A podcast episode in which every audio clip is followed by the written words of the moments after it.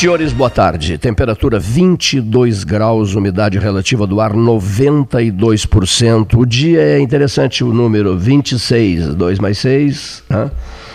Vi, é, olha, olha a microfonia, tem nos visitado com frequência. 26 de outubro do ano de 2020, uma segunda-feira, com chuva fininha, mínima, mínima, mas que incomoda, né? Sete meses e dez dias de 13 horas à base de WhatsApp, entrevistas telefônicas. Sete meses e dez dias. Nem eu acredito que eu esteja aqui há sete meses e dez dias. Um recadinho necessário ao microfone, mas muito necessário. É o seguinte, para abrir, para não estou chateado, estou evidentemente, mas mas o recado será bem dado e eu espero que as consequências sejam favoráveis, até porque eu não sou candidato a nada. Os candidatos de agora ou de amanhã ou depois, de 2022, porque tem gente que tem que marcar presença em 2020, seu Gastal, porque 2022 está aí, chegará logo e eles vão precisar do, do, do, do, microfone, do debate, da conversa forte aqui para venderem o seu, seu peixe, né? Bom, o que, que, que, que eu quero dizer é o seguinte: eu estou percebendo a ausência dos deputados estaduais e do deputado federal de Pelotas aqui no 13. Vou fazer uma cobrança pública. Sabe por que eu vou fazer uma cobrança pública? Alguns deles talvez não gostem de mim, têm uma antipatia profunda por mim, não, dá, não, não, não, não suporto o Cleiton, não gosto do Cleiton, não gosto do 13, me sinto mal, me sinto deslocado, me sinto desconfortável. Não pode. Não pode, isso não pode. Por que, que não pode? Porque o povo deu o mandato a eles. E eles têm que dar satisfações ao povo. Um local para dar satisfações é aqui. Né? Até porque está no ar há 42 anos e o deputado estadual Fernando Marrone apelidou o, o, o Palácio de Palácio da Política. Então, os parlamentares de Pelotas, os ouvintes estão se queixando, mas cadê os deputados? Cadê a manifestação dos parlamentares ao vivo? Aqui. Ao vivo. Não gosto do Cleito, não tem problema. Não, o Cleiton foi até processado e trouxe as pessoas que o processaram, qual é o problema? O Cleiton está aqui para fazer encaminhar perguntas, etc e tal. Não pode temer perguntas. Ninguém pode temer perguntas, né, Paulo Gastão Neto? Ninguém pode temer perguntas. Estamos num ano eleitoral e os senhores têm um outro dever, senhores parlamentares de Pelotas. Os senhores têm que ajudar o, o, o, os seus candidatos a prefeito. A eleição, o processo eleitoral está morno. Esqueçam que eu existo. Venham para cá. Esqueçam que eu existo. Não guardem rancores, porque eu também não guardo. Não? Olha aqui. Não, não é isso. Pois é. Mas o sim... Não, não, não, mano, isso. A sim... Não, mas a simples presença deles, tu concordas? que a simples presença Eles podem falar do trabalho deles Sim, o trabalho deles, Câmara Federal que vai ajudar legislativa não, não, mas, fazer campanha não, não, não, mas quando eles falaram do trabalho deles tem uma legislação eu que, sei, é, correto, que mas, amarra o rádio e eu sei disso, mas não, perfeito, mas Paulo, quando eles comparecerem aqui críticas à, à legislação claro, claro, claro as quando, mais ferrenhas críticas a essa a, legislação, a legislação né, que, que, nos remete ao tempo né, da de, mordaça e de falarmos em no momento em que tínhamos que estar é, falando, é. abrindo para todo mundo, todo mundo falando, colocando suas posições a legislação é. eleitoral proíbe, Aquilo, criada pelos é, deputados. Criada por eles. Aquilo que a gente sempre... Aliás, hoje o candidato do Muda Pelotas Muda de Verdade, PRTB Patriota, não estará conosco por motivos de saúde. Já está, então, registrado. Né, do Patriota. É. Não estará conosco por motivos de saúde. Já foi eh, encaminhada a, manifestação do, do Coronel Napoleão, que falou comigo agora há pouco está dado o recado e quando encerra quando encerra a jornada, encerrou, encerrou a jornada dos vices dos vices encerrada hoje encerrada hoje a jornada dos vices que se manifestaram aqui. E, e os candidatos a prefeito. E ofereceram, né, os, seus, os vices ofereceram, né, Gastal? Tudo o que sabe, o que tem, o que desejam para Pelotas, né? Manifest, se manifestaram às claras, abertamente, seus programas, etc., o que pretendem colaborar com, com os, com os seus companheiros de chapa. É, é, é, como, eu, é como a gente sempre diz, o Maracanã lotado, adesão da Copa do Mundo, mas não pode falar futebol. Seria mais ou menos isso, né? Não, não pode falar. Proibido falar futebol. Tudo menos futebol. Política, mesma coisa. Estamos num período de Maracanã lotado para decisões políticas, mas não pode falar em política. Quando. E, e, o Paulo vai concordar comigo. A simples presença de um deputado aqui, estadual ou federal, A, a, o ouvinte faz associação imediata, né, Paulo? Ele faz associação imediata. Olha, o meu parlamentar está trabalhando horrores, por isso, por aquilo, por aquilo outro. Né? O meu deputado estadual, o meu deputado federal está trabalhando, vai, vai dizer o que está fazendo. Quando esse deputado declarar, Sadir Macedo Saper, o que é que ele está fazendo, é lógico que, que é feita uma associação. Ele não pode fazer propaganda, lógico, os deputados não podem. Mas ele, por causa da, da famosa lei eleitoral, mas eles podem repassar, assim, nas entrelinhas, uma ideia né, de, de ligação com os pró-homens, as figuras chaves de, de, seus partidos políticos, envolvidos, por certo, no processo eleitoral. Né? É isso que eu, que eu, quero, que eu quero destacar. Portanto, venham, né, sem constrangimentos, não aconteceu nada até agora. Eu, às vezes, faço cobranças duras, mas é preciso, tenho que fazer cobranças duras. Gregory Dalgais, seja bem-vindo. Gregory, tu gostas de futebol? Gosto. Estás muito longe do microfone. Gosto. Olha aqui, ó. Boa tarde, Cleiton. Aquele gol do Flamengo aos depois dos sete minutos dados pelo árbitro, que ninguém entendeu o porquê daqueles sete minutos, ficou atravessado da garganta de muita gente, né? Ficou, é ficou, verdade, né? Ficou, ficou. Não ficou atravessado na garganta. Os gremistas Neif Olavo Gomes Satialã, Rogério Teixeira Brodbeck, Gilmar Bazanella, enfim, a turma do. Os gremistas de coração, apaixonados pelo Grêmio, estavam exultantes ontem. Claro, mas vem cá, vai um timezinho reserva. Ganha o jogo, vira o jogo, vira, não foi isso? Virou. Quer dizer, maravilhoso o, resultado para o Grêmio, hein, Gastal? Vai um timezinho reserva e vira o jogo pelo pelo amor de Deus. Eu queria uma manifestação de Vossa Excelência sobre Grêmio de Porto Alegre 2, Atlético do Paraná 1. Foi, eu, só ficou sensibilizado? Não, eu não assisti não, esse jogo, assisti Fluminense 3, Santos 1. Bah, rapaz. Vai para jogo, né, e o Fluminense com um time super limitado está no no, no, no, G4. Mas o grande jogo da, da rodada foi uh, Flamengo e Inter, Inter e Flamengo. Antes, antes de Inter e Flamengo, quem é o treinador do Fluminense, seu Gastal? É o Helman. O Odair. O Odair, o homem é bom, hein? É bom, é bom. É, é bom. Deram um pé na bunda dele, mas ele foi uma injustiça com ele, é ele lá internacional, né? Não, ele é bom. Ele é bom, hein? Olha o, time, o time do Fluminense. É limitadíssimo. É limitado, o time é limitado. E ele deu a volta por cima. Tá, e tá jogando. Tá hum. jogando. Encara qualquer adversário jogando, sem dar pontapé. Né? Paulo. Claro que não se comparar um Pelotas que vai a São Caetano e pega o vice-campeão da é, Libertadores daqui a pouco, faz, isso, faz 9 a 0 Isso é para daqui a pouquinho, não, mas isso aí é diferenciado, né? Isso, isso é uma análise. Não, não, senta um pouquinho, tu falaste que, que o jogo era o Internacional, Inter e Flamengo, dá uma opiniãozinha sobre Inter e Flamengo e, e troca ideias com Gregory é, Dalgais sobre isso. O Inter e Flamengo, que jogo, rapaz. Baita jogo. Que jogo, O, o, o Inter ah. jogo, encarou o Flamengo de igual para igual e teve chance, inclusive, de matar o jogo, ter, podia ter feito 3 a 1 mas depois sofreu a pressão na, no segundo tempo e uh, uh, o empate é, deixou escapar a, a vitória, na, porque o Flamengo pressionou muito. Né? Mas deixa então, desejar, alguns deixam desejar no Inter, né? É, mas é uma boa equipe, é um bom time. É um bom time. E o treinador? É bom também, é bom. É, porque é. todo mundo está custando o Luiz Renato Leite Reis, Renato Reis E esse treinador, me diz alguma coisa sobre esse treinador? Tá mudando o tá, os treinadores estrangeiros estão mudando um pouco o conceito do futebol do, do que então, era do, do, do E estão liderando o campeonato, estão é. liderando, olha aqui. É. O do Santos, o, o, do Santos não, o do Atlético Mineiro, o Santos é, é, o, é, é o, o Santos é o amigo do é o amigo do nosso comentarista Beto Vetromilli, né? É, o, o Cuca. Estou me referindo ao treinador do Atlético. O, ah, sei, o Jean Paoli. Jean Paoli. São Paoli. Está tá liderando, né? São Paoli. Eu falei Jean Paoli. São Paoli. Está é. liderando. O do Flamengo pegou, é, ainda é a escola do que foi embora. Flamengo, Inter e Atlético Mineiro de terceiro, né? Isso. É, Tudo estrangeiro. Todos estrangeiros. Todos estrangeiros. Né? Mudando uma concepção do técnico brasileiro, aquele de. Eu não ah, acompanhei muito final de semana. Empate Empate tá bom, né? Não sabes o que perdeste. É.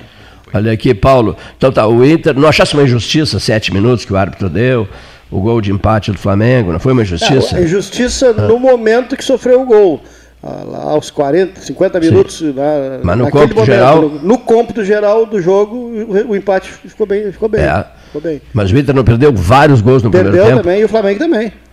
Os dois perderam. Eu não vi os do Flamengo, os agora, agora, olha só, vê o que, que tu achas disso aqui. Achei maravilhoso isso, a pesquisa que fizeram, olha aqui, ó. É, olha só que maravilha a pesquisa que fizeram. Prefeita de Pelotas descarta decretar feriado por conta da goleada do Pelotas. Se, li, ca- se cada vez que o. Pelotas ganhar eu decretar feriado, a cidade iria viver parada. Olha aqui. Próximos adversários do Pelotas anunciam que não virão à cidade para jogar. É melhor levar um VO digno do que voltar para casa com uma derrota de 10 ou 12 golos. Camiseta do Pelotas, autografada pelos jogadores, é ferozmente disputada nos Estados Unidos. Será leiloada para obtenção de recursos para a campanha presidencial. Sensibilizadas, torcida e direção do Pelotas agradecem a Mike Jäger por sua decisão de torcer pelo Pelotas, mas pedem que mantenha sua fidelidade ao co-irmão Chavante. né? Goleada do Pelotas foi a maior e melhor homenagem que recebi pelos meus 80 anos. Pelé.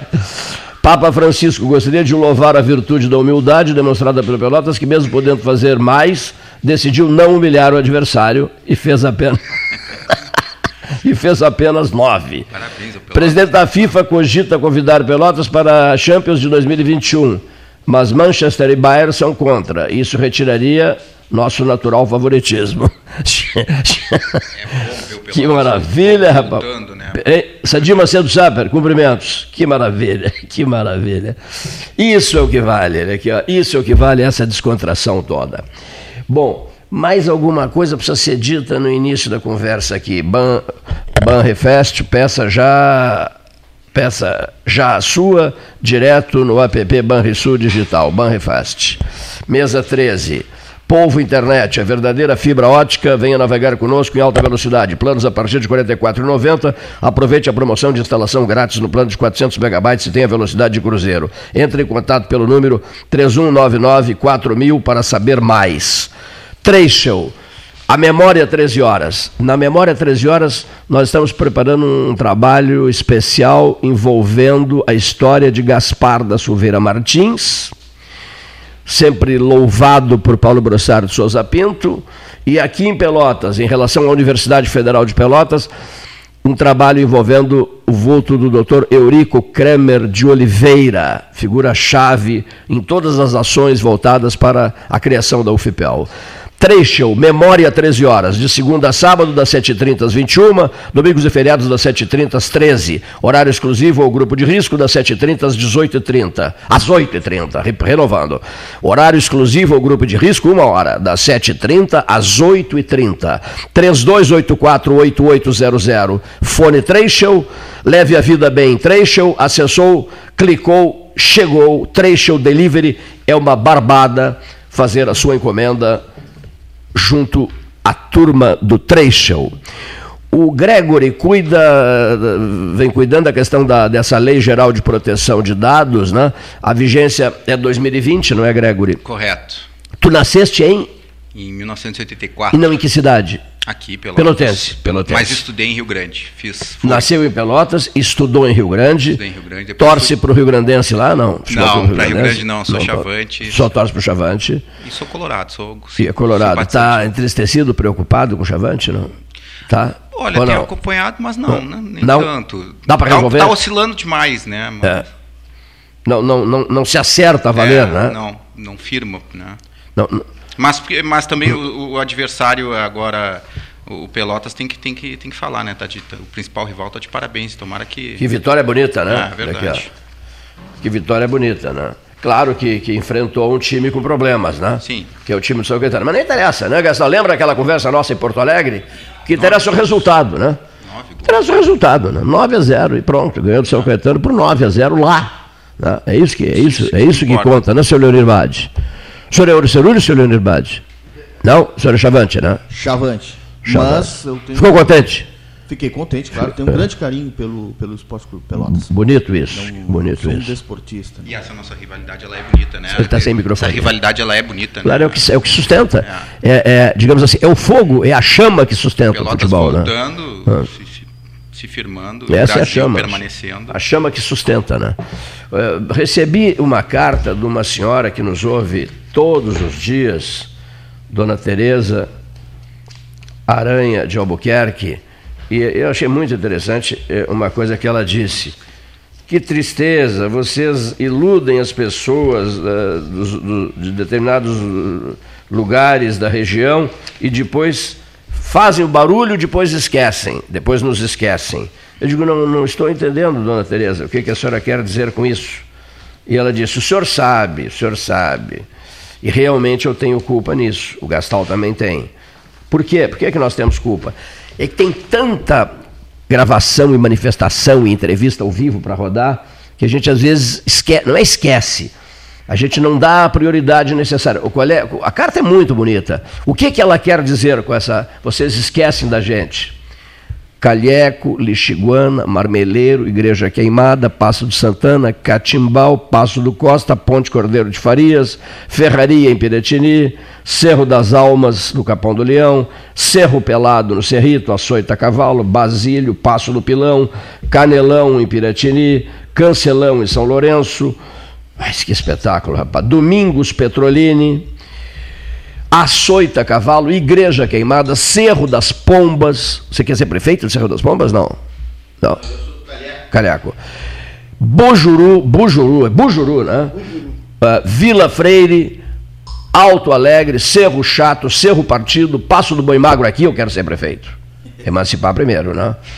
Passo da Mulita, Passo do Quebra-Canga, isso não? Meu Deus, rapaz. Ponte do Império, Rincão dos Cravos, Rincão dos Cravos, que nome? Outra região que eu tenho que te interessa? Apreço. Tem muito apreço pelo Rincão dos Cravos. Muito bem. Matarazzo, Patópolis Beach, Capão Seco, Bolacha. Onde é que fica a Bolacha? Vamos lá. Olha, você sabe das coisas, hein? Rio Grande é um pontilhão sobre o Arroio Bolacha, quem vai para o cassino. Umbu, Pinheiro Machado, Umbu, Monte Bonito, Boqueirão, São Lourenço, Santa Isabel, já falei, né? Airosa Galvão, Palma, Rodeio Colorado, Domingos. Hein? Pavão, não falei? Tem certeza que não falei? Há algum pavão concorrendo? Vai. Olha aqui, ó. Passo do Baldês, Colônia Santo Amor. Eu conheço alguém da Colônia Santo Amor. Nosso queridíssimo Darcepino, né? É da Colônia Santo Amor. Açoita Cavalo, havia falado em Açoita Cavalo ou não? Passo da Reserva, Calheco, tu falaste. Catimbau, Igreja Queimada, Passo da Serra, Cerro das Pombas, já falamos, Rincão dos Cravos, já falamos, Passo da Mulita, acho que não tínhamos falado. Passo da Mulita, Monte Bonito também. Ponte Cordeiro de Farias, Passo da Micaela, Capela da Buena. Bom, enfim. Dona Tereza, satisfeita? Agora há pouco tu falasse no ex-governador Gaspar da Silveira Martins, e sempre tu falas nos presidentes né, que nasceram no Brasil, no Rio Grande do Sul, não, em São Borja, em São Borja, né? Os presidentes. É, que é o, é, sempre faz aquela pegadinha. Quantos são? Ah, são dois. Não, são três. Tem um presidente argentino. O, o Gaspar da Silveira Martins, que foi governador do Rio Grande do Sul, foi senador, né, federalista, que o Brossara admirava muito, é nascido no Uruguai e foi governador do Rio Grande do Sul. É, mas há uma dúvida, foi deputado pelo Rio Grande do Sul. Foi deputado. Mas, foi, mas há uma dúvida. Nasci, há uma... Era nascido no, no Uruguai. É, não, pois é, mas até isso há uma dúvida. Porque ele não poderia ter ocupado funções e concorrido na, com cargo legislativo no Rio Grande do Sul é, se realmente tivesse nascido no Uruguai. Então há uma confusão grande, sabe, sobre isso, né? Sabias disso? Há uma, há uma confusão eu sei que ele é nascido muito grande, aqui, ali, muito grande, olha aqui, ó. Gaspar da Silveira Martins, olha a frase do Henrique, do Henrique não, a frase do, do Rodrigo uh, Matos, Rio de Janeiro. É um nome que me acompanha desde 1969, quando, com meu saudoso avô Tarsilo Matos, fui à inauguração da estátua do tribuno na Praça Central de Bagé. Lembro-me até hoje da multidão lá reunida. Desde então, sempre, associ... uh, sempre associei o nome de Gaspar ao nome de Brossar. Quem gostou muito disso aqui foi a Magda Brossar, ontem à noite. Paulo, Paulo recebeu esse texto. Paulo Brossar manteve vivas as ideias e ideais de Silveira Martins durante toda a vida, o que significou para o Rio Grande e para o Brasil a linha de continuidade do pensamento político do Partido Liberal do Império, do Partido Federalista e do Partido Libertador. Lamentavelmente, com a ausência de Paulo Brossar, fez-se um vácuo ainda não preenchido e dificilmente virá alguém que reúna em um só todas as qualidades do estadista, do tribuno, do jurista, do acadêmico, do advogado, do magistrado, do homem de letras, do parlamentar. Sempre que penso em Silveira Martins, associo-o a Brossar. Que beleza, né? O, Henrique, o, o, ah, meu Deus, o Rodrigo Almeida, Matos Vieira de Almeida tem um entusiasmo muito grande pela figura de Gaspar da Silveira Martins. Agora vamos pesquisar isso. Há correntes que dizem que sim, ele é uruguai. Tá? E veio. E veio e, e, e, mas é, há dúvidas em função da eleição dele como parlamentar, não poderia é, concorrer no Brasil se o uruguaio fosse. Né? Enfim, uma, uma, uma, uma pauta a examinar. Prezado Gregory, vamos adiante. Que, que, as tuas ações em relação à lei de proteção de dados. Boa tarde, Cleiton, de novo. Boa tarde aos ouvintes do 13 Horas. Essa lei, Cleiton, ela entrou Não. em vigor agora há pouco tempo, né? Uh, ah, em tá, setembro, uma medida provisória uh, sancionada pelo presidente acabou fazendo com que ela passasse a viger e ela tem por objetivo proteger os dados pessoais né, uh, de todo mundo, das pessoas naturais, né, são informações relacionadas a uma pessoa natural identificada né, ou identificável, ou seja, qualquer informação que identifique, eu posso identificar uma pessoa. O, o nome da pessoa, número, códigos de identificação, endereços, né, enfim, tem por objetivo proteger esses dados, não só esses dados, né, que são os dados uh, chamados como pessoais, mas tem por objetivo também a proteção dos dados pessoais sensíveis, né? Essa lei tem por objetivo também fazer a proteção desses dados. Quais seriam esses dados sensíveis? Seriam aqueles, aqueles dados relacionados à convicção religiosa, né? à, à origem racial, étnica, à opinião política, à filiação a sindicato, enfim, a organização de caráter religiosa, filosófica ou política. Né? Essas informações, antes elas transitavam, eram tratadas de certa forma um pouco irresponsáveis. Né? Com o passar do tempo, essas questões foram cada vez mais uh, sendo colocadas em xeque. Isso começou lá na Europa, né, com a Lei Geral de Proteção de Dados da Europa, enfim, o que, o que é a proteção de dados? É a proteção, na verdade, é a proteção da privacidade, não é algo novo, né? É algo antigo já, só que nesse meio que a gente vive hoje, cada vez mais, a gente, até mesmo na, no período de pandemia, a gente percebeu isso, né? O quanto a nossa vida se tornou digital e eletrônica quase que do dia para a noite, né? Uh, reuniões, eventos, tudo acontecendo de forma, de forma eletrônica, digital, através da internet, né? Eu acho que a internet facilitou essa, esse trânsito e esse tratamento de dados de forma às vezes muito indiscriminada, né? As pessoas não sabiam que, o que acontecia com seus dados, não sabiam o que estava sendo feito com eles.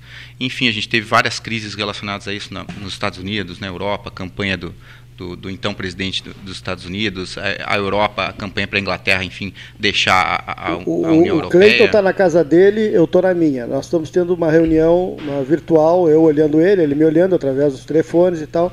E nós estamos conversando ali coisas que são apenas de interesse nosso do programa e são coisas sigilosas. Alguém pode entrar nessa conversa sem ser percebido e é isso que tem que se proteger? Olha, teve várias situações envolvendo principalmente o, o, o aquele aplicativo mais conhecido que foi utilizado agora no período da pandemia. Uh, não, agora me faltou o nome. O, não, não foi o Meeting, foi o o de, de, esse de, é, de, os políticos estão usando é, que marca as, as teve, lives? É, ele teve um aumento uh, considerável de, de, valor, até valorizou demais, enfim, foi muito utilizado e teve vários relatos da insegurança dele, né, do quão inseguro ele era. Algumas pessoas que não tinham um link entrando na sala ou entrando no bate-papo tendo acesso, enfim, né? Essas questões também têm a ver com a, com a Lei Geral de Proteção de Dados, que ela visa gerar uma proteção maior uh, no geral, né, para o uso de, de, dados, mas não são só dados, Paulo. Na, na verdade, não é uma coisa nova, né? Isso tem, tem, tem, a história do Brasil remonta que já nos anos 40, 30, 40, quando o telefone já era uma coisa bem diversificada, eh, políticos e pessoas de negócio, as conversas mais na, digamos, sigilosas não faziam por telefone, faziam uh, por, tete a tete, né? chamado olho no olho, né? não, não, não, não, não se conversavam por telefone. Para que justamente né? não, não houvesse essa, essa vulnerabilidade, é, é não ficassem expostos a essa vulnerabilidade. Mas a lei, a lei visa proteger a privacidade né? E ela, o, E o- prática? o grande princípio basilar dela é a, é a autodeterminação informativa de cada pessoa, né?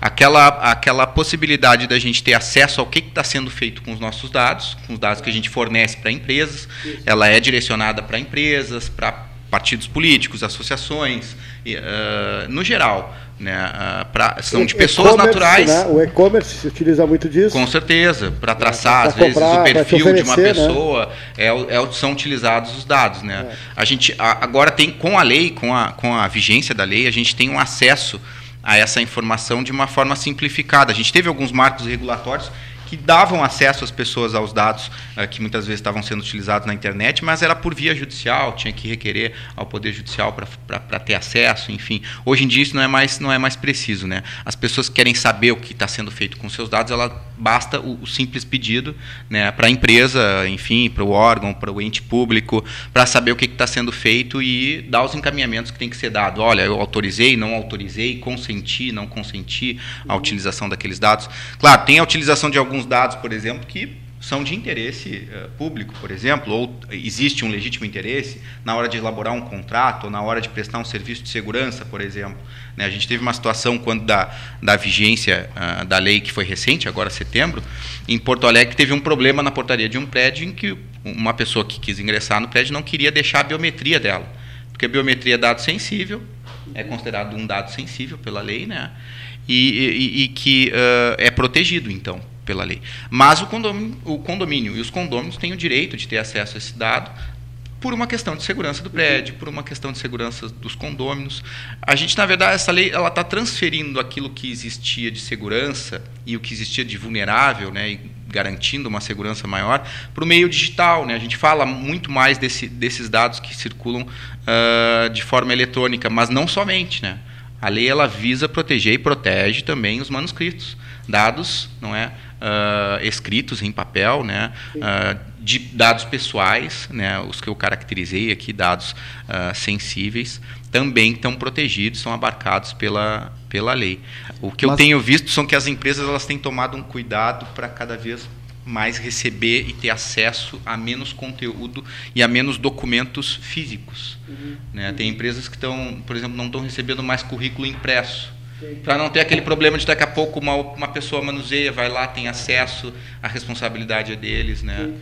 Enfim, E vai a- gerar uma série de consequências no, no- no- no- geral. Assim, as empresas têm, têm esse. Ela entrou em vigência, essa lei, é importante mencionar para quem está nos ouvindo, ela entrou em vigência ah, agora de forma parcial. Né? As sanções administrativas e as, as Vai levar quanto tempo isso? Vai ser em agosto do ano que vem que as sanções vão passar a ser, a ser E na prática, como vai ser feita a fiscalização desse processo? tem uma autoridade instituída, né, que é a Autoridade Nacional de Proteção de Dados, que é a responsável por fiscalizar e por aplicar sanções e as multas e cobrar ah, das empresas o cumprimento da lei, a adequação por parte das empresas. Então, isso vai passar a acontecer a partir de 2021, que não significa que a lei não esteja já já está vigendo. As pessoas já podem ah, solicitar informações em relação a isso. As empresas já devem se organizar nesse sentido, ah, de forma a, a- a nomear uma pessoa encarregada pelo tratamento de dados, uma pessoa que vai responder ah, por essas questões. Hoje a gente tem nas empresas diversos setores, né? Uma pessoa, por exemplo, que se preocupa com marketing, vai ter que ter uma pessoa que se preocupe com a proteção de dados vai ter, ter uma pessoa que se preocupe com a privacidade das pessoas, com o que está sendo feito com esses dados, onde estão sendo guardados, quem tem acesso a esses dados e para qual, ah, para qual finalidade não é, tem acesso e manuseia esses dados. Hoje em dia, os acessos na internet, eles pedem direto né, aquele cadastro inicial, onde são colocados esses dados. Correto. Ah, identidade, CPF, endereço, nome completo e tudo mais. Ah, esses dados serão fiscalizados automaticamente por essas empresas que pedem esses dados ou a pessoa que fez o cadastro deve procurar saber se é seguro ou não. A empresa ela tem a obrigação agora com a vigência da lei de tomar um cuidado e de ah, coletar dados ah, com uma finalidade específica, né? Se não tem a base legal para fazer o para fazer o tratamento daquele dado, né, a pessoa não, a rigor não a pessoa jurídica, a empresa, a rigor não tem que ter acesso, não tem que coletar esses dados. Se ela obedecer a finalidade para a qual ela coletou os dados, ou seja, a pessoa fez uma inscrição para um determinado curso ou fez uma compra uh, e precisa preencher aqueles dados e precisa fornecer aqueles dados, bem, isso é uma coisa e é legítimo e a lei uh, dá amparo para que a empresa possa, possa fazer. Agora, o problema é se a empresa. Uh, coleta esses dados para uma finalidade, por exemplo, a pessoa vai comprar, como ocorreu agora há pouco tempo, a pessoa preencheu os dados, se cadastrou em um site de uma construtora e foi comprar um imóvel. Bom, comprou o imóvel. A, a construtora seguiu mandando mensagens para outros negócios, outras finalidades, comerciais, tudo mais. Isso já não pode se não houve o consentimento da pessoa para isso. Ou seja, para quando ela coletou não é? A construtora pedir autorização para isso né? Isso serve para qualquer outra para qualquer outra área não dei só um exemplo porque foi um dos exemplos agora que foi veiculada a notícia de uma condenação já com base na lei geral de proteção de dados isso acontece né? muito na internet quando tu procura algo um item um produto e não realiza a compra nem nada apenas faz uma pesquisa. E automaticamente eles te jogam vários Sim. tu segue recebendo e-mails mensagens e tudo mais uh, de algo relacionado àquela tua pesquisa, quer dizer que aquele dado da tua pesquisa ele já foi ele vazou para outros locais ou foi compartilhado com certeza pela Sim. empresa a outros do mesmo setor da mesma área e assim já seguiu recebendo um monte teu, tua caixa de e-mail às vezes fica cheia daquelas com certeza mensagens. são os cookies né que a gente chama na internet cada vez mais a gente tem visto isso agora com a vigência da lei a gente vai entrar num site já vem essa essa questão de informação relacionada ao uso dos dados, se tu autoriza, se não autoriza, se dá se, se, enfim a finalidade pode ser diversa para da qual uh, tu tens está acessando ali enfim uh, o site para fazer aquela pesquisa ou para comprar uh, algo né? Isso é, é, é, o cerne dessa hoje em dia dessa discussão que se tem em virtude da, da lei geral de proteção de dados né? Essa Agora... forma em que os dados são tratados como eles são se são vendidos se são comercializados se existe autorização né a gente tem visto cada vez mais o que tem se discutido em relação aos dados é que os dados são vistos hoje como ativos financeiros, né? Ou seja, dados são e não sim. só financeiros, não, não só sim, sim, não só um ativo financeiro que tem valor uh, econômico, mas também um ativo político, né? Uh, hoje eu saber manusear dados e conseguir tratar dados e saber preferência política, saber gosto, saber, enfim, isso me gera uma, uma, uma capacidade em termos de, de poder, não só do ponto de vista econômico, financeiro, mas também uh, poder político. Então a lei tem por objetivo uh, resguardar e proteger o cidadão nesse sentido, né, principalmente para ele saber o que está acontecendo com, com, os dados e para também no, ele ter conhecimento no, no, se ele autorizou, se ele permitiu. Você sabe alguma coisa de alguma pessoa, uma coisa que seja, você já está potencializando, porque bom, aquilo ali já, já você já elimina e você vai fazendo um trabalho em cima daquilo que você vai uh, buscando de certezas de tal pessoa. Claro. Essa pessoa trabalha uh, na área bancária, na área da economia. Bom, então quem vende livros na área economia vai poder jogar em cima da, da, com da, certeza, dessa pessoa. Com certeza. Aqueles que vendem produtos veterinários automaticamente já não vão jogar seu anúncio dirigido para.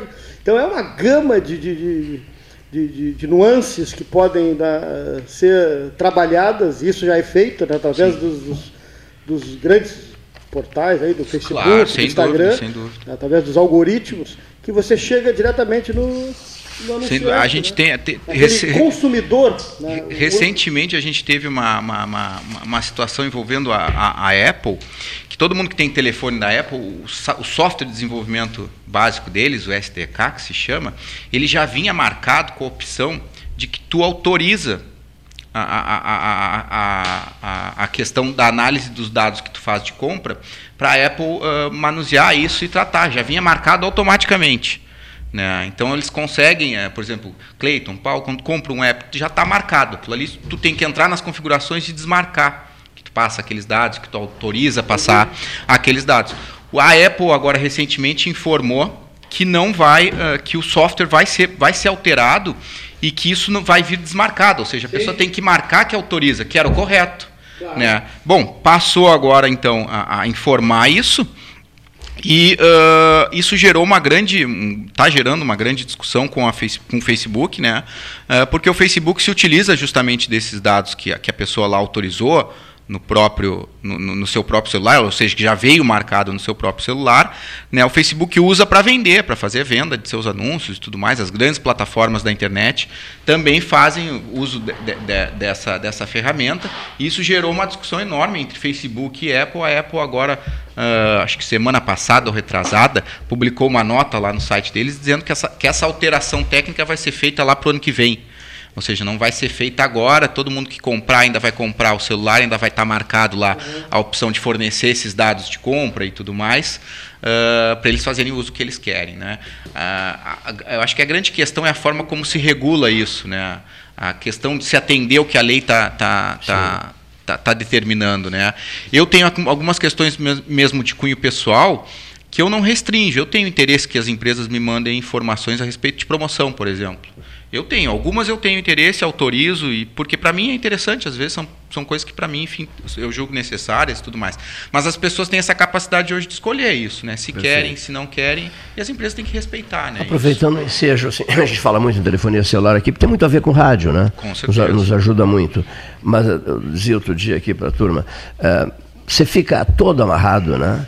São milhares de nomes, endereços, daqui a pouco você perde isso tudo, você tem que refazer tudo isso. Aí você fica escravizado, porque eh, não se deixa carta sem resposta, por consequência, não se deixa telefonema sem retorno, não se deixa mensagem sem retorno. E, e, e, e isso que a gente põe na cabeça, eu tenho, eu tenho, eu tenho essa mania, eu fico crucificado, sabe? 36 pessoas me mandaram mensagens perguntando alguma coisa e tal, e eu não respondi, eu não reagi, eu não dei retorno, não telefonei, não mandei uma mensagem, e eu me cru fico crucificado com isso. E, e, nesse mundo maluco, com tarefas inúmeras, é, uso da máscara, o, a quarentena, limitações, as limitações, tipos, você está né? Tá sempre estressado, sabe? Você tá, daqui a pouco você tem que usar um, um como é que chama, Rivotril para dormir, né? É um Porque, calmante, né? Mas que coisa maluca isso. Ah, outro dia o meu celular teve um problema sério e foi um verdadeiro inferno, quatro a cinco dias de as pessoas precisando falar comigo, inclusive questões do programa, claro, do debate. Claro, e eu não podia dar resposta, não podia mandar mensagem, não podia dar retorno, absolutamente nada. E é realmente absorvente, né? Esse mundo moderno, digamos assim, isso que a gente nem imagina o que, é que vem por aí, né? Por enquanto, já, já estamos achando complicado nessas é. relações por, por através de, de telefonia, Sim. celular e computador, e isso e aquilo, redes sociais Sim. e tal. Imagine-se, imagine-se, meu velho, o que será, o que não será dentro de o quê? Cinco anos? A gente não tem ideia, né? É. Porque cada vez é mais muito, rápido, cada vez é mais rápido. Cada vez é mais rápido. Talvez cinco anos já seja muito, né? Que eu esteja dizendo sim, aqui. Sim. Em um, dois anos vamos ter alterações que a gente nem profundas, né? agora e esse mundo anda muito rápido, Mas né? E a gente adequar a, a, a, legislação a ele, já o mundo normal, né, Cleiton? A gente já, já tinha o déficit, o direito já tinha um déficit em relação à normalidade do mundo no geral, né? E aí agora com essa função da de tudo ser digital, eu acho que é o déficit é maior, né? A gente fica mais anacrônico. As relações humanas, os convívios, né? isso foi tudo água abaixo. Né? Quer ver? Eu acho um momento muito interessante quando eu vou ao aquário, café aquário, tomar meu cafezinho, comprar um charuto, né? Olha aqui, ó, bater um papo com as pessoas, é, reencontrar pessoas. O Carlos Marinho Lozado e eu conversamos tanto um dia desses e, falando sobre isso, exatamente sobre isso. Cadê, o, cadê a relação entre as pessoas? Cadê o convívio? O tá afeto, né? Cadê o afeto? Cadê a, a conversa troca, é. solta, descontraída, as pessoas se procurando, organizando um churrasquinho, isso, aquilo, aquilo outro? Ah, acabou? É hein? verdade, de certa forma as coisas ficaram mais, parece, né, que, que acabaram ficando mais frias, né? E, e o jovem está mais frio? facilitar Tem Gregory, mais, né? Gregory Dalgais, o jovem hoje está mais frio? Eu, me parece que sim. Tá assim, sempre com pressa. Os adolescentes, no geral, acho que vivem, aproveitam, assim, saboreiam menos as coisas do Sab dia a dia. Gostei da frase. É, saboreiam menos as coisas. Muito menos, assim, né? É impressionante. Eu estava lendo esse tempo uma, uma, uma, uma, pesquisa, algo relacionado até a um documentário que tem, que é o Dilema das Redes Sociais. É fantástico esse documentário. É, é fantástico. É fantástico e ali, esse documentário. E ali fala Não que, deixe de ver o dilema... O dilema das redes sociais. Da, das redes sociais. E aí ali fala uma, um dado estatístico que eu achei que, e, é real, verdadeiro. Como a, a, os adolescentes e pré-adolescentes de hoje, eles têm deixado de assumir riscos assim que eram tão naturais da vida cotidiana, do, do, do dia a dia, né? Por exemplo, de tirar a carteira de motorista. Né? Não, não, que teve uma queda assim, substancial entre adolescentes e pré-adolescentes e que isso está relacionado a essa situação de deixar de assumir um risco, de deixar de é. não querer se expor. Né? A situação fica tão. Por um lado, é tão o, o, acesso à informação ele é tão fácil, mas por outro lado tem uma capacidade de inibir né? ou de isolar também ao mesmo tempo, na mesma proporção, parece. Né? As pessoas acabam ficando mais isoladas, parece que trocar uma ideia, conversar ao vivo, assim, né, presencialmente, embora nesse tempo de pandemia a gente tenha que ter todas as restrições, limites, mas anterior à situação da pandemia isso já era um dado, né, já era uma situação de dificuldade de conversa e diálogo, né. Muito bem, olha aqui, Gregory Dalgais conosco, estúdio ao, ao vivo, no 13 horas, na hora oficial Ótica Cristal, às 13 horas mais 46 minutos num dia de temperatura 22 graus, 92% de umidade relativa do ar, 7 meses e 10 dias de 13 horas, diferenciado. Ouçamos as mensagens daqueles que garantem essa conversa diária.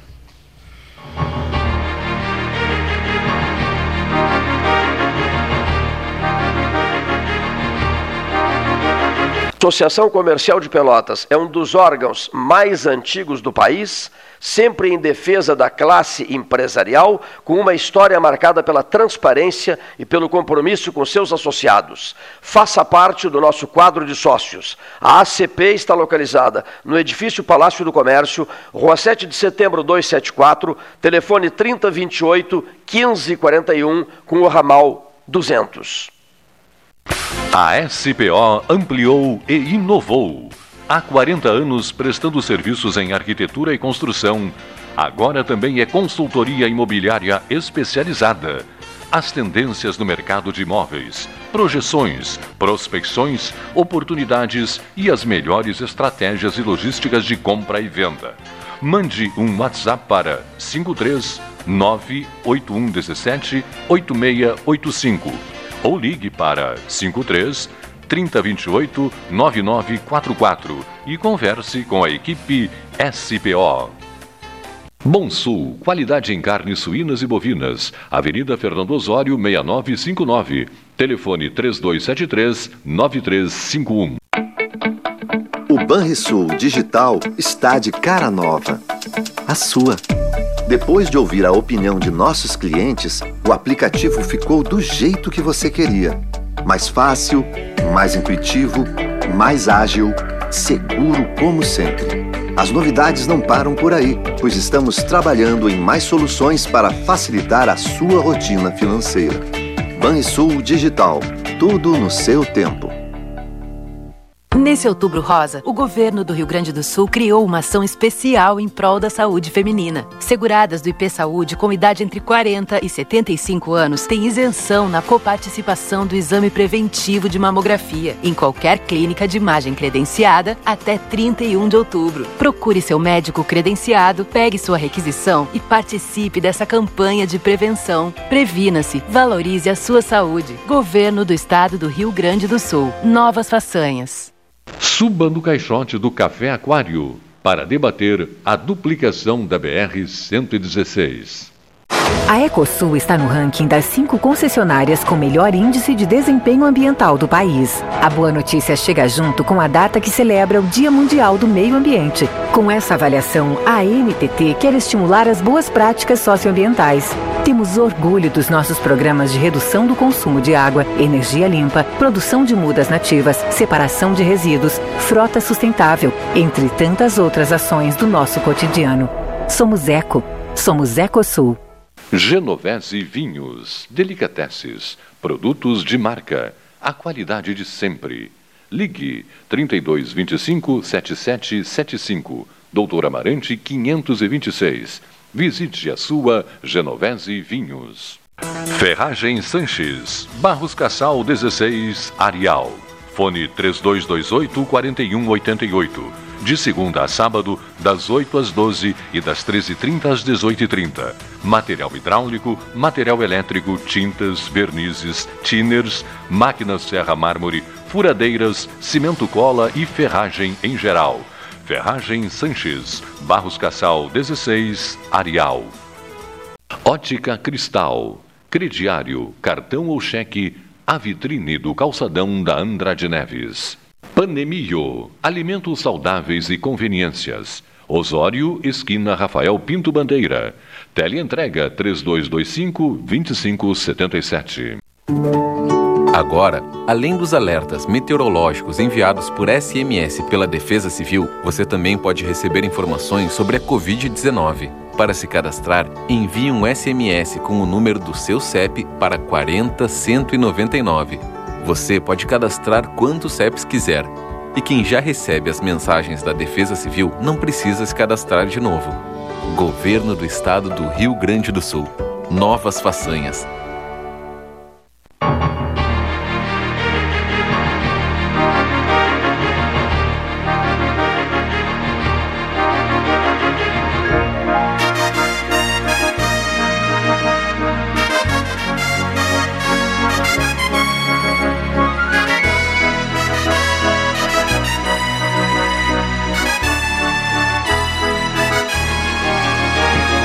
Gregory, Gregory vai deixar o estúdio, tem compromissos, 13 horas 52, hora oficial Ótica Cristal, tarde de segunda-feira.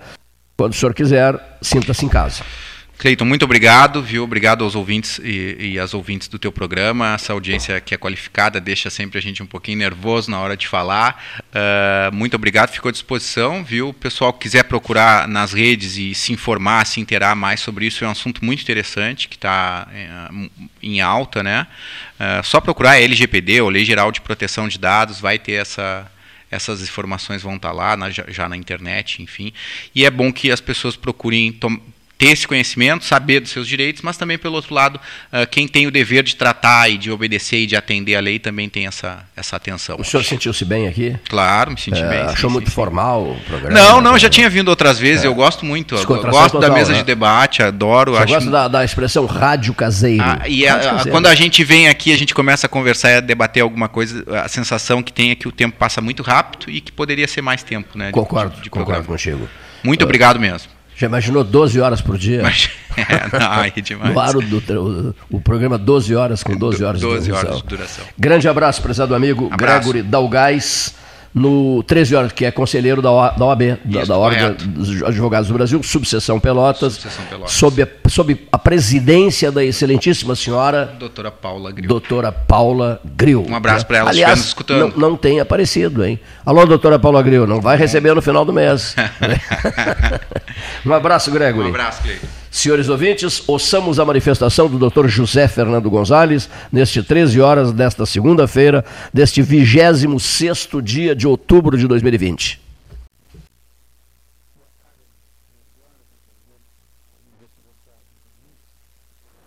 O assunto do momento, pelo menos.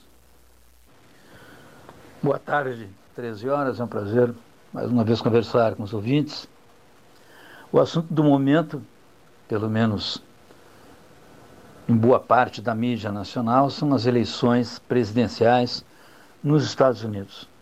Essa questão das eleições dos Estados Unidos, embora pareça muito distante de nós, embora pareça que isso pouco importa para nós, embora pareça que nos Estados Unidos as coisas são bem diferentes daqui, mas não é bem assim. né? É claro que essa eleição dos Estados Unidos tem repercussões mundo afora. O presidente dos Estados Unidos, é, numa frase, numa frase que ficou polêmica até, mas ele disse uma vez, acho que foi o Bush, que só é bom para o mundo o que for bom para os Estados Unidos. É uma frase de efeito, né, é, deselegante, mas é uma frase que, de certo modo, traduz essa hegemonia de força que os Estados Unidos exercem em todo o planeta. É claro que a eleição dos Estados Unidos tem implicações no mundo inteiro, e é claro que terá implicações no Brasil, na medida em que nós temos um vínculo, atualmente, do nosso presidente da República com o atual presidente dos Estados Unidos. O opositor do senhor Trump é, um, é, um, é alguém que pensa de maneira bem diferente de Trump. É alguém que tem ideias, inclusive, eh, externadas em campanha sobre a Amazônia. E ideias que, em tese, né, eh, violam ou poderiam violar a soberania brasileira sobre a floresta. De qualquer modo, a notícia que se propaga no Brasil, pelo menos a partir da nossa principal rede de televisão, é que Trump iria perder a eleição, ou muito provavelmente iria perder a eleição. Que o seu adversário estaria bem à frente na pesquisa de opinião e, consequentemente, não haveria mais tempo de reverter isso. Em contrapartida, nas redes sociais, ou em boa parte das redes sociais, noticia-se o contrário. Noticia-se que Donald Trump estaria com a reeleição praticamente assegurada. Nós temos que pensar sempre é que nos Estados Unidos a eleição é indireta. Os estados, as unidades federativas, são dotadas de uma grande autonomia ou de uma grau de um grau de autonomia muitíssimas vezes maior que aquilo que nós temos no nosso país. Os Estados Unidos é verdadeiramente uma federação. Consequentemente, essa eleição indireta parte do número de eleitores em cada uma dessas unidades, de modo que essas unidades federativas, que são 50 por lá, elegem delegados. E esses delegados é que vão decidir a eleição. 268, 270 delegados seriam o suficiente para eleger um presidente. Desse modo, é possível que aconteça este ano, nos Estados Unidos, aquilo que já aconteceu na eleição anterior, em que Hillary Clinton, pelo voto uh, normal, digamos assim, por esse voto que nós temos aqui, o voto universal que nós temos aqui no Brasil, um, cada um habitante, cada um americano um voto, ela venceu por alguma coisa, quanto acho que quase ou mais de 2 milhões de votos. E, no entanto, ela perdeu a eleição, porque nos estados mais importantes, naqueles estados onde há um maior número de delegados, ela não, não foi bem. Então, quando se noticiam pesquisas nos Estados Unidos, nós temos que ir com calma e prever assim o que pode acontecer estado por estado, porque esse número assim do voto universal pode não representar aquilo que de fato vai acontecer. Mas, sem sombra de dúvida, a eleição norte-americana importa sim para o Brasil porque os Estados Unidos são talvez o nosso maior parceiro comercial, porque os Estados Unidos são aquele país que dita a economia internacional, são o país que detém a moeda da troca internacional e por aí vai. Então, nós temos que ficar aqui com os pés no Brasil, mas quem sabe nos próximos dias com a cabeça voltada para os Estados Unidos, para saber se aquilo que acontecerá lá será bom ou ruim para para os interesses do nosso país e da nossa economia. Muito obrigado e até. Muito obrigado, presidente Gonzalez, professor José Fernando Gonzalez. Uma coisa que nós queremos fazer um registro aqui, eu fui avisado, fui uma das primeiras pessoas uh, avisadas, postei na rede social, fiquei impressionadíssimo com o prestígio dele aqui em Pelotas, o número de pessoas assistindo, assistindo não, curtindo, compartilhando, uh, centenas de mensagens, né? Quando no, no sábado do falecimento do, do Alexandre Sec, 62 anos, empresário, veio de Porto Alegre com pouca idade, 24 anos, ele veio de Porto Alegre para cá, estabeleceu-se aqui, casou aqui, uma filhinha, Natália, e,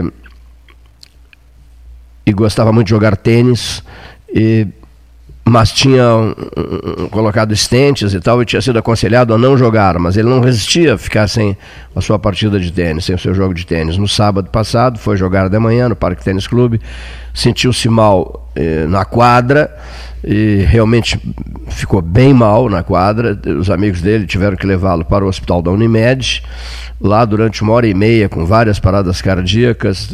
Os médicos fizeram de tudo para reanimá-lo, mas não, não foi possível. Né? O Alexandre Sec eh, faleceu eh, no, no hospital da Unimed aos 62 anos de idade, empresário, eh, desportista, ultra relacionado na cidade de Pelotas, né? ultra relacionado, muitíssimo, muitíssimo relacionado. Viveu todo o tempo aqui, desde, desde os seus 24 anos até os seus 62 anos de idade.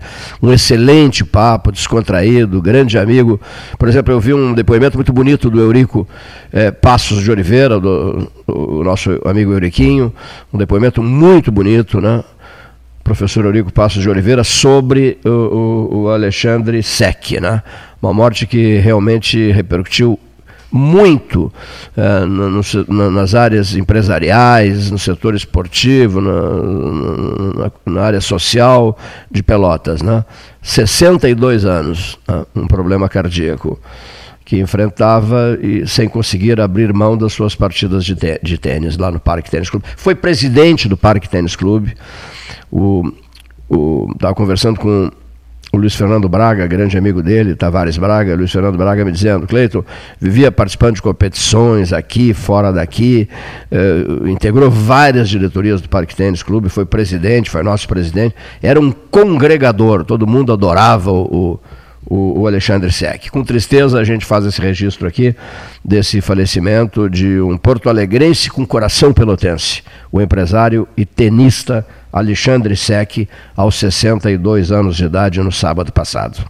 Ouçamos agora o depoimento do jornalista Raul Ferreira, ao microfone do 13.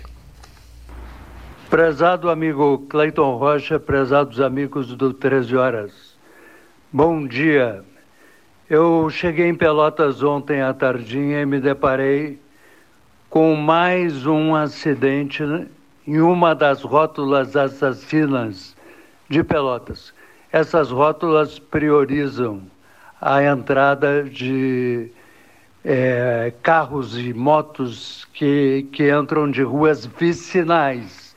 É a única cidade do mundo que eu conheço onde a via expressa tem que parar em alta velocidade quando uma moto ou um carro cruza a rótula que pode matar, ah, pode colidir, pode é, machucar, pode deixar milhares de pessoas em hospitais durante um ano. Eu acho que o grande problema já não é mais a Covid-19. O grande problema é que o verão está chegando, o aumento do trânsito está aumentando e ontem tinha um carro funerário num acidente próximo de uma dessas rótulas que eu fotografei e te mandei. Acho um absurdo o urbanista que criou esse sistema, que evita a sinaleira, que faz a rótula ser um grande perigo para quem chega em Pelotas e desconhece o sistema retrógrado, o sistema que dá benefício a quem surge de repente esse que corta o caminho é o que tem a preferência, não é o que está na via expressa. Isso acontece na Ferreira Viana, quem vem pela volta do Laranjal, acontece na Fernando Osório, para quem chega em Pelotas, e é um dos grandes problemas urbanísticos de Pelotas que eu não entendo até hoje por que, que nenhum vereador eu acho que os vereadores são irresponsáveis em não terem se comprometido com esse aspecto da cidade. Ninguém se envolveu. Acredito que o próximo prefeito ou prefeita, se for o caso, tem que tomar uma medida impositiva no sentido de preservar vidas. Eu ainda não sei se morreu, mas o carro funerário estava lá perto da rótula assassina logo depois do shopping é, de Pelotas. É um absurdo, é uma, um contágio absurdo, tal qual a Covid-19. Isso vai ainda matar muita gente até o final de 2020. Muito bem, olha aqui que bonitas as mensagens recebidas. Né?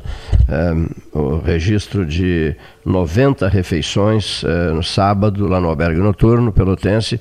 Muito obrigado, Vinícius, é, Vinícius Kuhn, Vinícius Miller Kuhn, Avenida Adolfo Fetter, um dos apoiadores do albergue noturno pelotense. Gratíssimo mesmo. É, recebi uma mensagem da Ana Kleinovski dizendo assim: Nós muitas vezes não temos noção da repercussão. Hoje ouvi de um pedreiro que fez parte da infraestrutura do, do restauro é, é, e que agora está ali para fazer as calçadas internas, que gostou da ideia de voltar ao albergue, pois fez vínculos com as pessoas da casa. Né? Aqui é como se fosse uma família. Eu gosto de estar aqui. As pessoas têm um afeto grande pelo albergue, as pessoas que se envolvem por inteiro com o albergue noturno. Seu Miguel, muitíssimo obrigado. Seu Miguel é um ouvinte nosso, está lá no albergue noturno, me mandou uma gravação muito, muito tocante, muito bonita. Muito obrigado, seu Miguel. Quando quiser dar um recado no rádio, a casa é sua, viu? Seu Miguel, muito obrigado mesmo. Uma mensagem muito bonita. O albergue continua num ritmo forte de, de, de obras internas. Não, não, não, terminou, não. Quer dizer, uh, melhoramentos, né, Leonir? Uh, melhoramentos. Uh, as coisas estão sendo cada, cada vez mais. Quer dizer, a Ana Kleinovski está sempre observando: falta isso, falta aquilo, falta aquilo outro, precisamos disso, precisamos daquilo, precisamos daquilo outro e tal. E a comunidade vem respondendo de uma maneira maravilhosa. Isso nos deixa extremamente sensibilizados esse gesto da comunidade pelotense. Né? Seu Miguel, pessoal do albergue, um grande abraço à disposição sempre. Sempre. Né? E, sobre sempre, sempre apostos para as, a, a, a, Pelotas Verde. Nós vamos essa semana, vamos combinar com o Alejandro Marshall a, montagem do 13 Horas ao Ar Livre, com a presença de jovens, eh, para discutirmos o plantio e, e doações de mudas em favor da, da campanha Pelotas Verde frutífera e multicolorida, é uma etapa importante de trabalho. Estou em contato também com dirigentes de emissoras de rádio, Sebastião Ribeiro Neto, Paulo Gastão Neto e eu, eh, objetivando montar a rede para Brasília, porque nós queremos que isso que está faltando, as novas pontes, a ponte do Camacuã, a ponte sobre São Gonçalo, a ponte Alberto Pasqualini, esse é o nome da ponte, a ponte desativada, aquela que não é usada, e, o complemento de obras na Noiva do Mar, não é nosso Baquieri Duarte em Rio, em Rio Grande. Tudo isso nós vamos levar para Brasília para uma conversa de uma hora e meia com o ministro Tarcísio Gomes de Freitas, que é um ministro qualificadíssimo, tem feito um trabalho extraordinário, e vai receber a nossa rede, que vai prestar uma grande homenagem a Rio Grande através da Rádio da FURG, a Rádio da Fundação Universidade do Rio Grande, em frequência modulada, será uma das comandantes desse trabalho, ao lado da Católica de Pelotas, da Liberdade de Canguçu, da Rádio Canguçu FM, da Cultura Bagé e Cultura Santana do Livramento. Para citar algumas, depois eu cito as demais, são muitas, são 35 ao todo. Vamos levar ao excelentíssimo senhor ministro o apelo forte, incisivo de uma região inteira para que se tenha o complemento dessas obras o mais rapidamente possível. Já sabemos que está indo muito bem, obrigado a 116, mas não é só a 116, né? Pontes devem ser construídas, refeitas, etc. E isso vai, vai representar um, uma ação muito é, marcante. Outra coisa, deputados estaduais e deputado federal, venham para cá, nós não temos problema nenhum, venham para cá para nos contar o que, que os senhores estão fazendo e até quero apresentar alguns pedidos aos senhores em relação à BR-116, duplicação da BR-116, problemas internos, colônia de Pelotas, ações necessárias dos parlamentares de Pelotas, na, que em breve estarão aqui em torno da mesa de debates. Debate livre, opinião independente não deixa de ser uma prestação de contas também. Ouçamos direto de Porto Alegre Hélio Bandeira, do Simers, ao microfone do 13 Horas. Com a palavra, o Hélio. Boa tarde, meu amigo Cleiton Rocha. Boa tarde aos ouvintes do 13 Horas. É, aqui é o Hélio Bandeira, jornalista do Sindicato Médico do Rio Grande do Sul. Queria deixar a informação para os amigos que na próxima segunda-feira o Simers vai estar promovendo um painel com os candidatos à prefeitura de Pelotas. Esse painel é online, uh, vai ser veiculado pelo YouTube do Simers e ele está integrando uma série de painéis que o Simers vem realizando com candidatos de várias cidades para tratar de propostas para a saúde. Né? Basicamente, a gente está abordando com os candidatos três temas que são importantes nessa área: plano de carreira, terceirização dos serviços e a pandemia da Covid-19. Então, é, é uma boa oportunidade para que os ouvintes, para a população de Pelotas possa acompanhar esse painel e verificar quais são as propostas dos candidatos, que são bastante, né, quase o número de Porto Alegre, para essa área de saúde, que é uma área tão importante, né? E que o Simers eh, está sempre atento com relação a essas questões. Uh, a gente já realizou painéis com os candidatos de Porto Alegre, já realizamos painéis com candidatos de Santa Maria, Canoas, Torres, Taquara. Agora, nesta sexta-feira, vamos fazer com Ijuí, também já fizemos Passo Fundo. E agora vamos fazer nessa próxima semana é, os candidatos de Pelotas, os candidatos de São Leopoldo e os candidatos de Lajeado. Então, dessa forma, nós vamos fechar 10 cidades que terão esses painéis. Esses painéis eles ficam no canal do YouTube do Simers, estão disponíveis para que os próprios candidatos possam rever, para a população depois saber direitinho. Então, Cleiton, acredito que é uma oportunidade da gente conhecer mais um pouco sobre essa questão da, da saúde, desses pontos importantes tendo em vista que Pelotas é uma cidade que reúne um dos maiores números de médicos uh, no estado e além da, né, de ter a Santa Casa, de ter outros hospitais importantes, então é, é uma cidade que para os Simers merece uma, uma, uma atenção muito especial. Então eu queria deixar o convite uh, para os ouvintes para o pessoal da do que acompanha o 13 horas, né? Esse programa que é um canhão né, na Zona Sul e também em todo o estado. É, esse convite para acompanhar esse painel que vai ser na segunda-feira, às 19 horas, no canal do Simers no YouTube, Sindicato Médico do Rio Grande do Sul. Então, Cleiton, basicamente é isso. É dizer que em breve é possível que a gente visite aí a cidade para passar aí tomar um café com um amigo.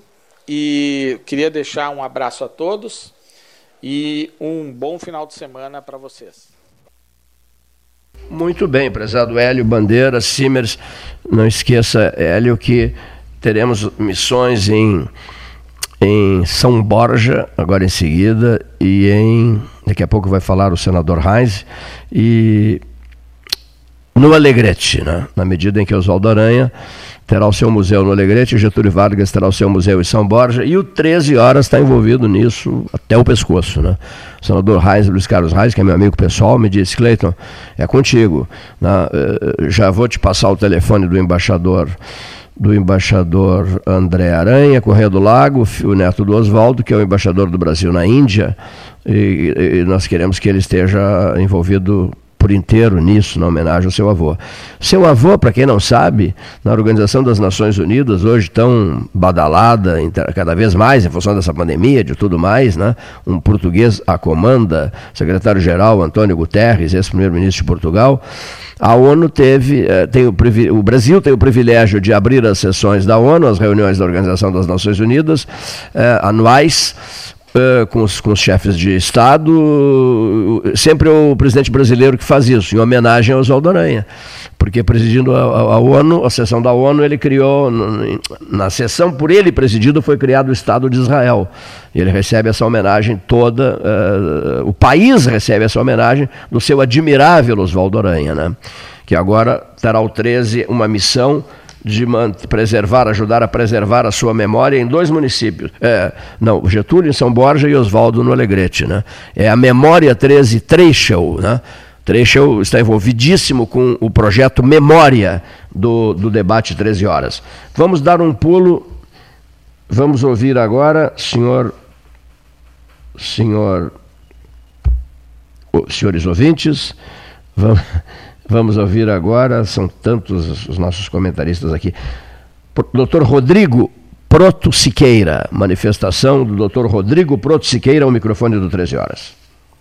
Boa tarde, Cleiton, caros ouvintes do 13. Muito bom estar presente aqui de novo à distância nesse programa de alta, alta relevância para a região sul do estado aqui. É o Rodrigo Proto que vos fala. É, vou falar mais uma vez sobre os modelos de apoio ao diagnóstico, né, como os, os laboratórios de análises clínicas, no, no, na área em qual estou bastante inserido há muito tempo. E trago um pouco do, do, do movimento que está acontecendo, uh, liderado pela Anvisa, de uma consulta pública uh, que está em andamento até o final desse mês, que é a consulta pública 911, 912, 913, todas elas do mesmo cunho, é, que pergunta à sociedade, uh, liderado pela Anvisa, da possibilidade de transformar as farmácias em estabelecimentos de saúde. E o que, que isso quer dizer especificamente? Né? É, que as farmácias poderiam uh, realizar procedimentos de saúde, como consultas médicas, muito alinhado com as consultas médicas de telemedicina, hoje em dia ah, permitidas no Brasil durante a pandemia, que as farmácias pudessem fazer procedimentos estéticos, outros, uh, outros procedimentos, e inclusive atuarem como fornecedoras de exames laboratoriais de apoio ao diagnóstico.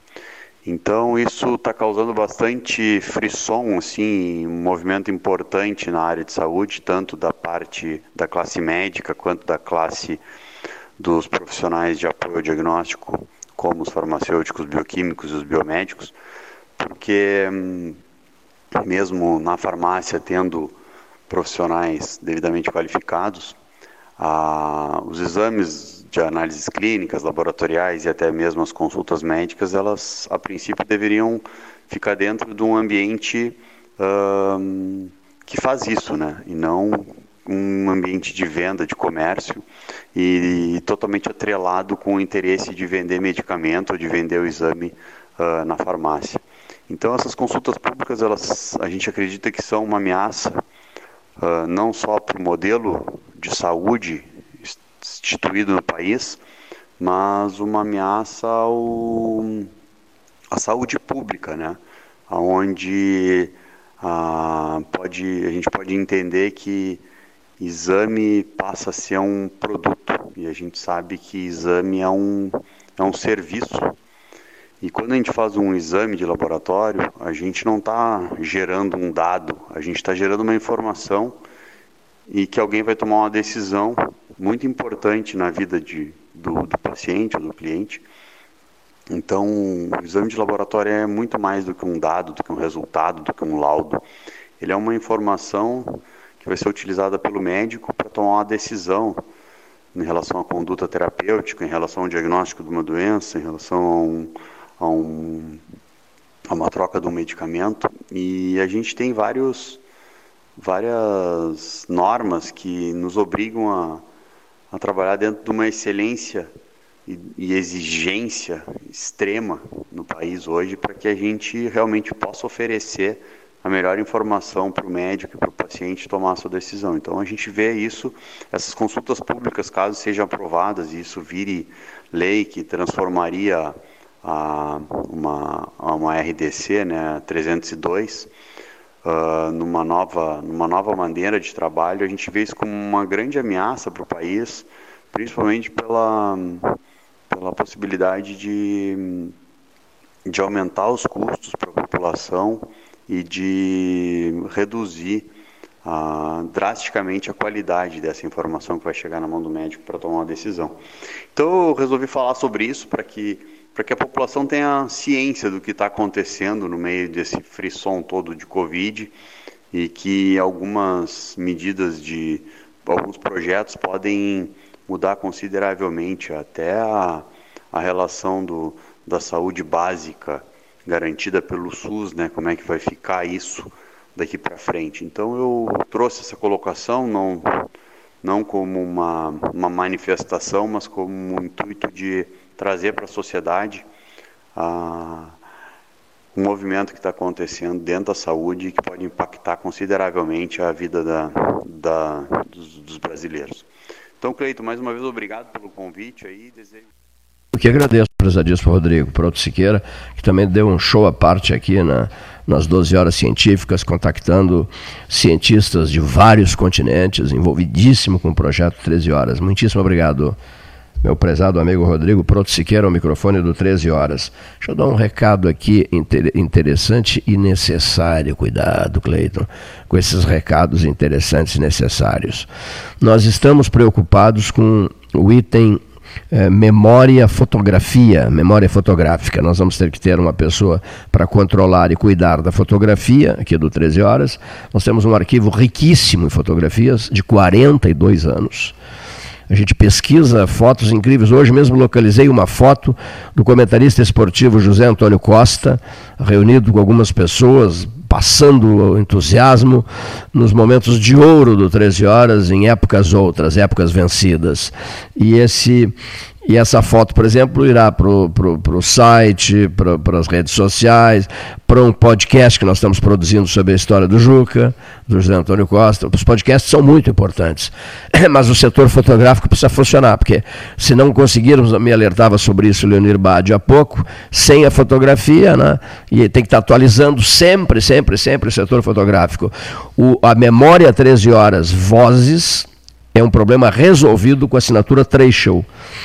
Agora nós precisamos uh, cuidar da fotografia 13 horas. Fotografia 13 horas precisa de alguma empresa local que assuma isso para que tenhamos o mais completo ar, eh, arquivo de vozes e fotos de Pelotas em todos os tempos. Porque veja, nós temos recebido verdadeiras maravilhas de, de cento e tantos anos atrás. O arquivo tem 42 anos, mas ele guarda, ele guarda a memória não de 200 anos, não de 208 anos, mas de cento e tantos anos, eu tenho certeza, localizo na hora o que eu bem desejar. Então fica aí o registro com toda a franqueza do mundo para as pessoas que nos prestigiam. Né? Vamos ouvir o depoimento do comentarista Marcelo Antunes Rax, da mesa 13 horas, outro que voltará para as, para as conversas ao vivo em breve, quando não sabemos, mas em breve.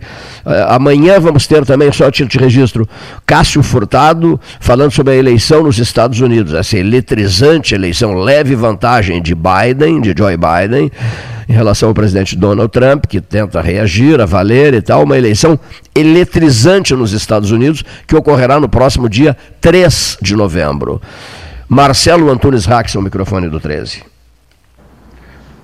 Boa tarde, Cleiton. Boa tarde, Paulo Gastão Neto. E boa tarde, amigos ouvintes do Pelotas 13 Horas. Cleiton e amigos, mais uma vez, pelo momento que vivemos, nos obrigamos a falar sobre mercado, sobre comércio e sobre economia. O atual governo, que até hoje, com quase dois anos de governo, não desceu do palanque, continua fazendo campanha.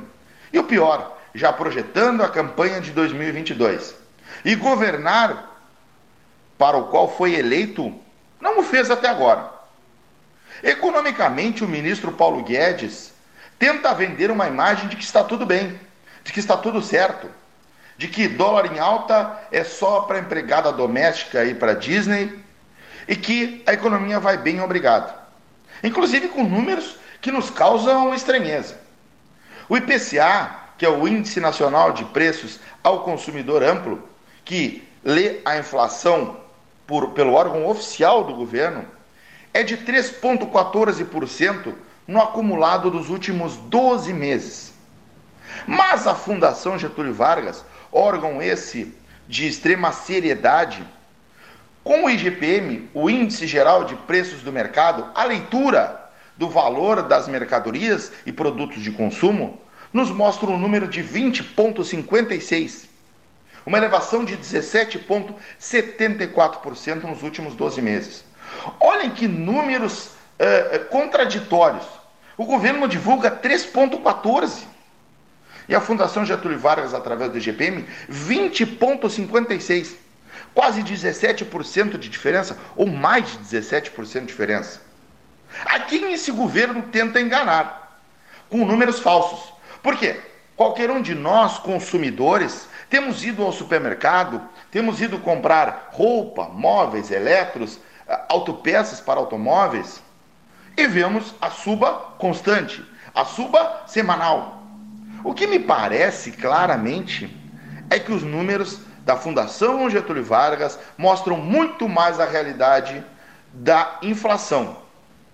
Eu já havia falado no meu comentário há três semanas atrás de que vivíamos uma inflação galopante. Mas os números que o governo mostra não são. Alguns defensores do atual presidente, numa cegueira seletiva e muito seletiva, não conseguem enxergar que a economia brasileira está indo por água abaixo. Ou com a desculpa de que a pandemia fez isso. Claro, a pandemia atrapalhou o, o país, a economia, as contas públicas, mas nada foi feito em termos de reforma administrativa e principalmente a reforma tributária, que, pelo que foi mostrado até agora, nada mais é que uma renomeação tributária. Não existe reforma alguma, não existe corte de tributos, não existe corte de gastos do governo, não existe privatizações para reduzir o tamanho deste Estado inchado. Segue tudo da mesma forma que antes, que outrora víamos. O plano real vem sendo destruído, a nossa moeda vem sendo aniquilada e rasgada. É isso que vemos hoje no atual cenário. Até quando? Até quando o consumidor vai chegar ao supermercado e ver o arroz disparar de preço, o feijão, a farinha? Até quando vamos suportar isso? A democracia nos diz: a, a, a eleição é a forma mais correta e democrática. Esperemos até 2022. Mas quem sabe, e torço por isso, que o ministro Paulo Guedes pare com o discurso e venha para a prática a economia de fato crescer. E não é por causa da pandemia somente, é por uma falta de gestão do atual governo e do atual ministro da Economia e seus pares. Cleiton e amigos, mais uma vez. São... Marcelo Antunes Rax, muito obrigado. Turma do 13, está com muita vontade de voltar ao Salão Amarelo, né? nós aguardando as instruções da, da, da, saúde pública, né? Não sei quando. Eu, sinceramente, a gente já, já fez tanta projeção e, e temos quebrado a cara, não é isso? Nessas projeções, então eu confesso que a gente vai tocando aqui, sete meses e dez dias, todo santo dia, abraçando causas, que eu acho muito importante que façamos isso, que que prossigamos fazendo isso e estamos fazendo isso. Primavera, Estação Vida, Pelotas Verde, Frutífera e Multicolorida, uma das campanhas. BR-116, continuando essa luta toda, vamos abrir outras frentes. Vamos abrir outras frentes, isso sim, vamos abrir outras frentes com muito entusiasmo. Por exemplo, por exemplo, Banco do Brasil antigo, o prédio belíssimo que está fragilizado demais, aqui no entorno da Praça Coronel Pedro Osório. Né?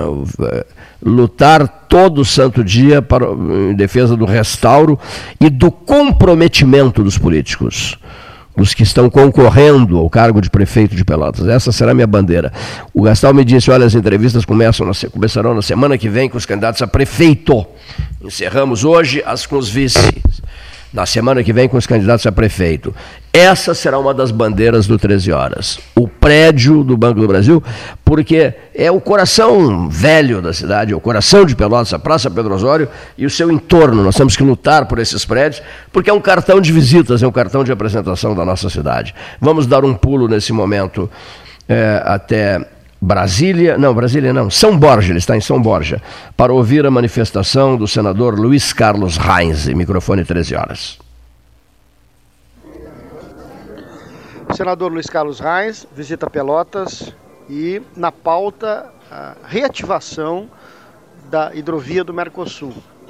Eh, negociações com o Uruguai, presidente Bolsonaro, presidente Lacage Pou, e eh, hoje em Pelotas o senador tratou desse assunto e fala agora aos ouvintes da Rádio Universidade do 13 Horas, Cleiton. Um abraço, Cleiton, um abraço, Gastalo, um abraço aos ouvintes do 13 Horas, prazer estarmos mais uma vez em Pelotas.